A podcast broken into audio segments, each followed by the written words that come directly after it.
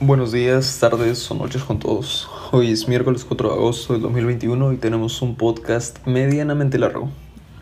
Empecemos con el dato aleatorio de hoy. Hoy me encontré con una increíble herramienta de organización que se llama RemNote. Principalmente buscaba una mejor aplicación para tarjetas de memorización y me topé con esta app que hace más que eso y lo hace aún mejor. Por cierto, no solo es una app, también es un programa y también es, bueno, una página web. Se puede usar cualquiera de los tres. Usa comandos para poder agrupar y entender la información de una manera más fácil. Es todo un proyecto que es complicado de explicarlo por aquí, así que se los dejo a ustedes. El link lo dejo en la descripción de este podcast. Comenzamos con las noticias. Bigu estrena e-commerce gratuito para emprendedores. Si no la conocen, Bigu es una startup para apoyar a emprendedores aspirando a utilizar servicios integrados en plataformas de comercio electrónico creado en Perú. En la startup ahora hay alrededor de 338.000 emprendedores. Según Mercado Negro, Bigu ha desarrollado una plataforma eh, una plataforma eh, e-commerce que abandera su, su característica gratuita como atractivo principal para empresas afiliadas, incluyendo el desarrollo de una tienda virtual con dirección online, hospedaje, subdominio, seguridad, actualización e incluso mantenimiento de bases de datos, además de contar con todos los medios de pago. Es importante también destacar que la oferta de tienda virtual gratis se logra cuando los comercios afiliados a Bigu efectúan un promedio de al menos 5 envíos diarios. Ojo con eso. Siguiente noticia. El sector argentino de licores innova en el mejor... Bueno, sería... Sí, es una innovación muy grande. Eh, el sector argentino de licores innova en el mercado con viños, perdón, con vinos añejados bajo el mar. Guapiza que es una bodega argentina, implementa el envejecimiento de algunos de sus vinos, pero no de la forma convencional, sino sumergiéndolas bajo el mar. El sector vinícola también puede adoptar nuevas estrategias a pesar de que no sean tan innovadoras para el consumidor. Según Mercado Negro, este proceso está inspirado en los descubrimientos de licores en naufragios. El más reciente fue en el 2010, cuando se encontraron los restos de un navío, navío en el archipiélago de Aland y junto a él habían 47 botellas de Veuve Clicquot de 1840. ¡Wow! Aparte del aroma y sabor con diferentes características, la experiencia del producto también cuenta y es muy distinta en este caso. Me encantó el hecho de que también ayuden otras empresas a innovar.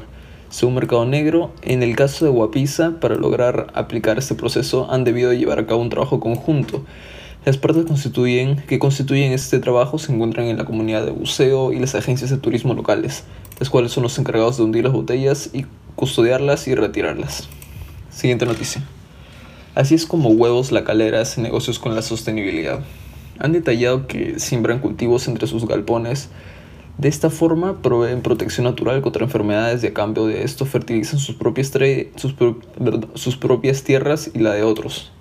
La calera cuenta con demasiado abono orgánico, que es aproximadamente de 55 millones de toneladas al año. Finalmente, según Mercado Negro, la calera cuenta con alianzas estratégicas con cadenas de supermercados como Plaza Beba, Macro, Totus, entre otros. Para trasladar sus ideales a su audiencia, difunden en redes sociales contenido potencialmente relevante para sus consumidores, como videos informativos y recetas. Ahora nos toca una noticia un poco más global. Tencent comienza a poner límites después de crítica de prensa china. Para los, para los que no conocen a Tencent, esta es una compañía propietaria de Riot Games e hizo un juego móvil muy popular llamado Honor of Kings. La situación es que un periódico chino decidió llamar a la adicción de videojuegos como opio para las mentes. Es casi similar, la verdad. Pero como las cosas en China suelen ser más estrictas eh, y más radicales que por aquí, los impresionistas eh, mundial, bueno, alrededor del mundo sabían que China podía hacer algo muy malo a esta compañía, así que decidieron vender sus acciones. Por el lado de Tencent, también ellos banearon todas las compras por hechos por menores y limitaron el límite de tiempo de juego para niños. Esto importa ya que en estos meses China ha mirando mal a las empresas de tecnología por temas de seguridad de datos y monopolios en estas.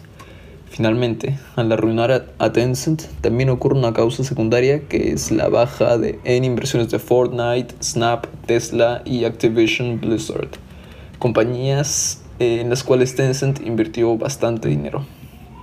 La última noticia, Las acciones de Robinhood suben un increíble 82% por los inversionistas mini o level pollo como yo. Hace unos capítulos de... Perdón, hace uno de estos episodios de eh, con Análisis hablé sobre qué podía pasar exactamente eso. O sea, sobre esta razón. Y esto era porque querían que... Esta empresa quería que más de la tercera parte de su compañía sea comprada por inversionistas minoritarios.